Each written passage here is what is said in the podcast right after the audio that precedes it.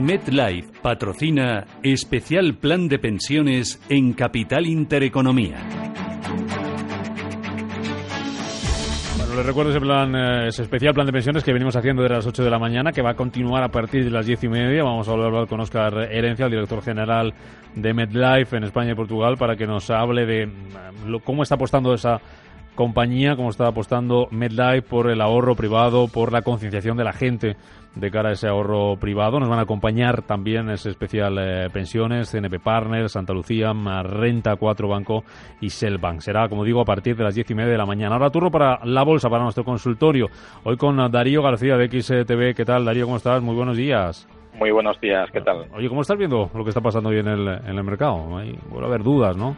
Bueno, hoy hay dudas sobre todo porque estamos expectantes a, bueno, a las declaraciones de Jerome Powell, el presidente de la Reserva Federal, respecto a la subida de tipos previsible de 0,25 puntos, es decir, pasar del 2% al 2,25 que, que, dará nota a las 8 de la tarde, hora, hora española. Mm, depende de lo que diga, qué es lo que puede pasar en el mercado, cómo se lo puede tomar se cuenta con que va a decir que suben, claro, en principio está descontado, efectivamente, en principio está descontado, entonces no va a haber grandes cambios. De hecho, el único cambio que podría haber o podría afectar eh, y de manera puntual en el momento en el que se haga la publicación es cierta volatilidad en el cambio de, divisas con, mm. con el euro dólar el resto de mercados, como ya lo tienen descontado, pues probablemente eh, desde el principio de semana, finales de la semana pasada, pues ya habrán tomado las posiciones eh, pertinentes. Mm. Recuerdo la zona de contacto que tienen los oyentes para preguntarle a Darío García, analista de XTV, sus dudas sobre bolsa, 915331851, el correo electrónico que es consultoriocapital arroba intereconomía.com, el WhatsApp 609 224 eh, José Ignacio, ¿qué tal? Buenos días. Hola, buenos días. Mire, yo quería consultar por Siemens Gamesa, si considera interesante entrar en este valor, ya que ha bajado bastante. Por favor, un pequeño comentario y soporte, simplemente. Le escucho por la radio. Muchas gracias. A usted, gracias. Darío. Siemens Gamesa. Bueno, pues vamos a echarle un vistacillo, de acuerdo. Entiendo el comentario un poquito, el, el caballero puede tener una posición probablemente y esté preocupado pues la evolución que está teniendo el, el valor eh, actualmente está en cierta tendencia bajista desde prácticamente eh, pues principios finales del mes pasado, de acuerdo, y está ligeramente rompiendo un soporte que tenía con retrocesión de Fibonacci. Para todos aquellos que hagan eh, un pequeño análisis técnico lo podrán ver. El dato más relevante es que rompió un soporte en torno a los 11,30 euros, de acuerdo, y aunque hoy está abriendo ligeramente al, al alza, le va a costar un poquito arrancar, aunque si bien es cierto que los indicadores marcan que en principio debería volver a retomar la posición e intentar volver a consolidar ese nivel de los 11 euros con, con 30. Vamos con más consultas. Inés, ¿qué tal? Buenos días. Hola, buenos días. Mire, quería hacer una consulta sobre Banco Sabadell. Es que lo compré cuando estaba a 1,60 y entonces quería eh, decir al experto, porque estaba a punto de venderlo a 1,50 cuando ha estado, pero eh, pensé que iba a subir más que si ve que de aquí a fin de año a lo mejor va a poder eh, llegar para asumir toda la pérdida o, venderlo o esperarme un poco, a ver. Mm, muy bien, Inés, a ver qué nos dice. Gracias. Pues efectivamente Sabadell es uno de los que ha perdido mucho valor teniendo en cuenta el afecto del sector bancario. Eh, lo bueno que tiene el Banco Sabadell es que no es un banco que está expuesto a los factores internacionales, dado que su negocio está a nivel local o a nivel nacional. Mm. El problema es que su valor en libros eh, de la acción está muy por encima de la cotización actual. Entonces, ahora mismo eh, el consenso de mercado indica que Sabadell debería retomar eh, la tendencia alcista, de hecho, ser de los primeros que, lo haga, para intentar acercarse o, encontrar cierta, cierto cruce con su, con su valor en libros. Entonces, ahora mismo es cierto que Sabadell lleva prácticamente dos semanas con una caída desde los 1,46 hasta los 1,41 pero eh, está encontrando un soporte muy cerquita del, del 1.40. Entonces, probablemente, si no es en esta sesión, eh, hasta el final de semana, intentará consolidar ese nivel de los 1.40 para volver a retomar el, el, sentimiento, la senda alcista del valor. Mm. Eh, dentro de la bolsa española, ¿cuál es el banco, ya que estamos con el sector financiero, que más os gustaría, que más os gusta o que tendríais en cartera? Pues Bankinter. En este caso creemos que además habiendo comprado, eh, habiéndose confirmado la compra de la participación eh, de Evo Banco que tenía el fondo Apolo, eh, ni siquiera está siendo penalizada, siendo la, la, compradora ¿no? de, esa participación. Entonces, ahora mismo el sentimiento que hemos encontrado es que probablemente Bankinter sea, dentro del sector bancario español, quien mejor lo, lo va a hacer o con una regularidad o con una baja volatilidad. Es decir, encontrar valor en el, en el activo sin relativo riesgo comparable con, por ejemplo, BBVA, Santander o incluso Sabadell, anteriormente comentado. ¿Santander cómo está? Ya que es noticia hoy en, toda la prensa económica, en todas las portadas, con ese cambio que se va a hacer efectivo su consejero delegado, Andrea Orcel, a partir del 1 de, de, enero. ¿Tendríais eh, en cartera la entidad ahora mismo? ¿Qué podemos esperar del valor?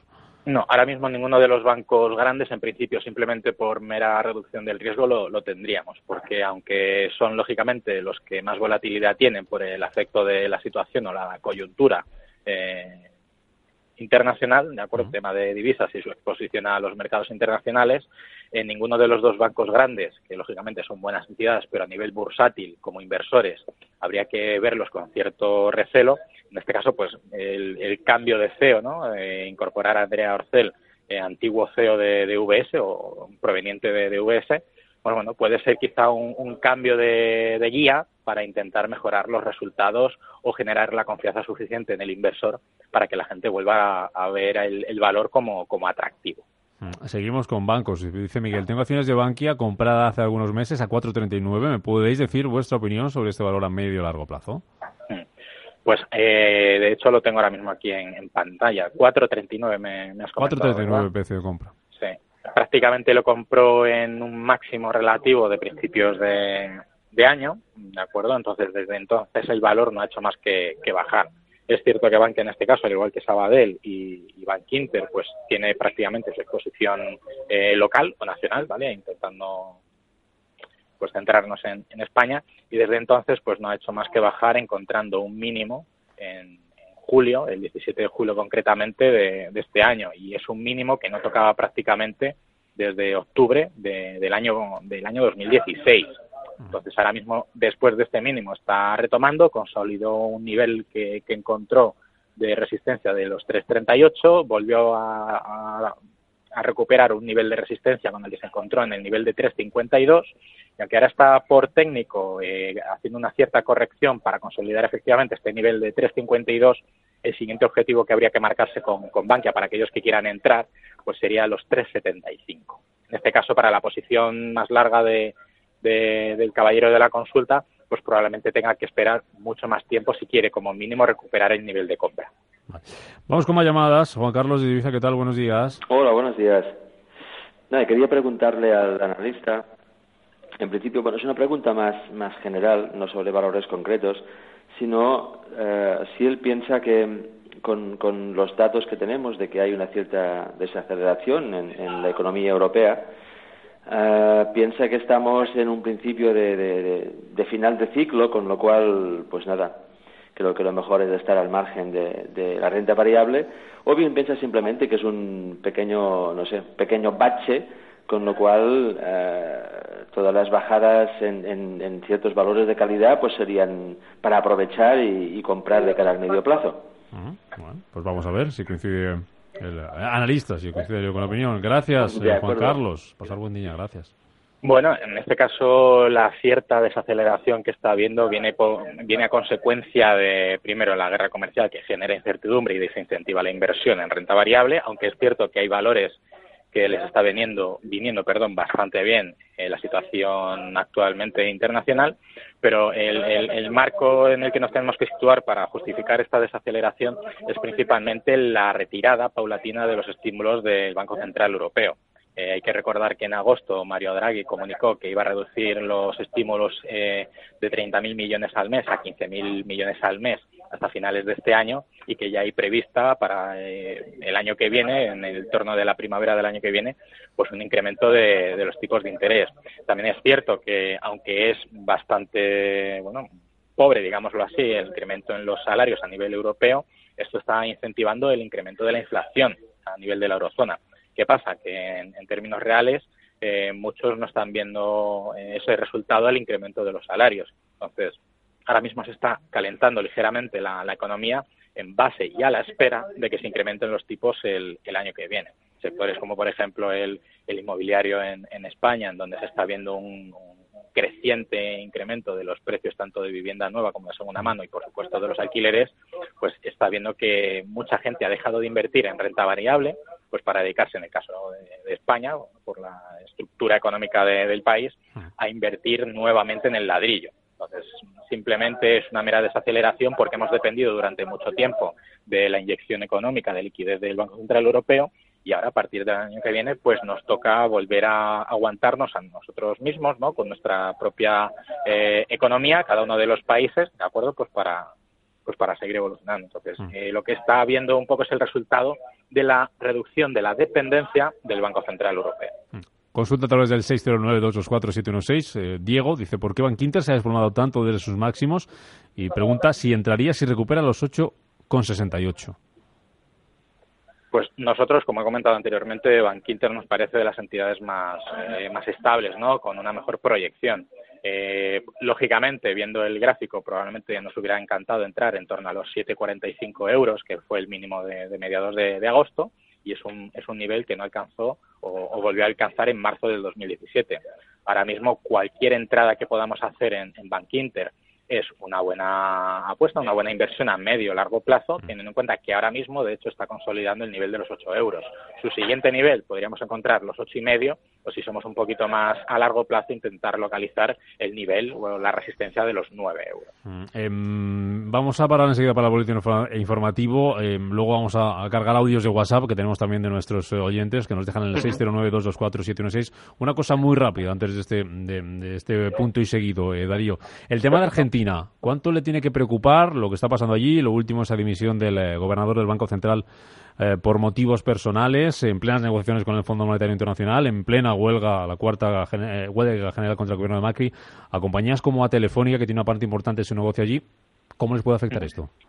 Bueno, en este caso sí ya había cierto recelo por la situación de Argentina al haberse directamente hipotecado con el Fondo Monetario Internacional al recibir esa inyección de liquidez en, dólares, pues tiene que cumplir con los objetivos o los requerimientos marcados por el, por el FMI, pues que ahora mismo precisamente el director del Banco de Inglaterra pues eh, renuncia en plena negociación con la institución mundial, pues bueno, la verdad que no es nada halagüeño, sobre todo, y donde más afectará probablemente es en la, en la divisa, ¿no? En el, en el, en, el, en el peso argentino que probablemente pierda muchísima fuerza respecto al dólar principalmente y en segundo lugar al, euro. Entonces todas aquellas compañías con exposición al país y que no cubran al 100% la, la divisa, pues lógicamente se verán afectados. Boletín informativo, paramos unos minutos para ponernos al día de toda la actualidad económica y política de nuestro país y a la vuelta con Darío García de XTV seguimos con nuestro consultorio de bolsa.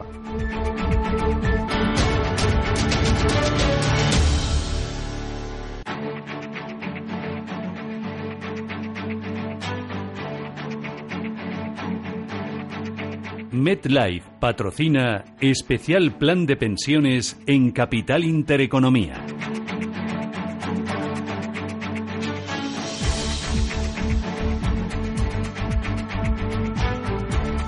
Con Darío García, lista de XTV. Sigues por ahí, Darío, ¿verdad? Por aquí sigo, sí. recuerdo los eh, teléfonos y el eh, WhatsApp y el correo electrónico, correo que es consultoriocapital arroba intereconomía.com, teléfono 915331851, WhatsApp 609224716. Ahí también pueden mandar mensajes de audio como este. Hola, soy Antonio de Barcelona. Eh, mira, tengo Siemens Gamesa ah, compradas a 18 euros y era para que me dijera el analista si lo ve conveniente comprar más para, bueno, para compensar. ¿Vale? Muchas gracias. Saludos. Para compensar, Darío. Eh, bueno, en este caso el, caballero desde luego ahora mismo a niveles de los 10.90 que 10.91 que está cotizando actualmente Siemens Gamesa, pues sí que puede hacer una compra técnica para promediar a la baja su coste medio de, la acción, o su precio medio de la acción.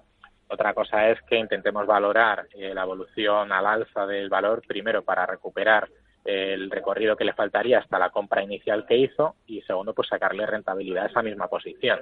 Entonces, eh, como comenté anteriormente, como está intentando eh, recuperar el soporte que tenía de los 11,29, de los 11,30 euros, pues hasta que no llegue ahí, yo en principio no tomaría una posición larga para intentar promediar a la baja hasta que al menos no consolide ese, ese nivel. María, ¿qué tal? Buenos días. Hola, buenos días.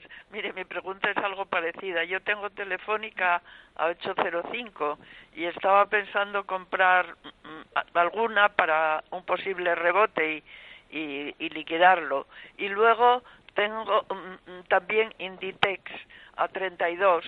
Eh, ¿Qué me sugiere el analista? Y quería entrar en SAP si lo ve bien a estos precios. Vale. Gracias. Gracias, María. Bueno, pues vamos por partes. Lo primero, eh, ¿recuperarán el terreno perdido eh, Telefónica Inditex?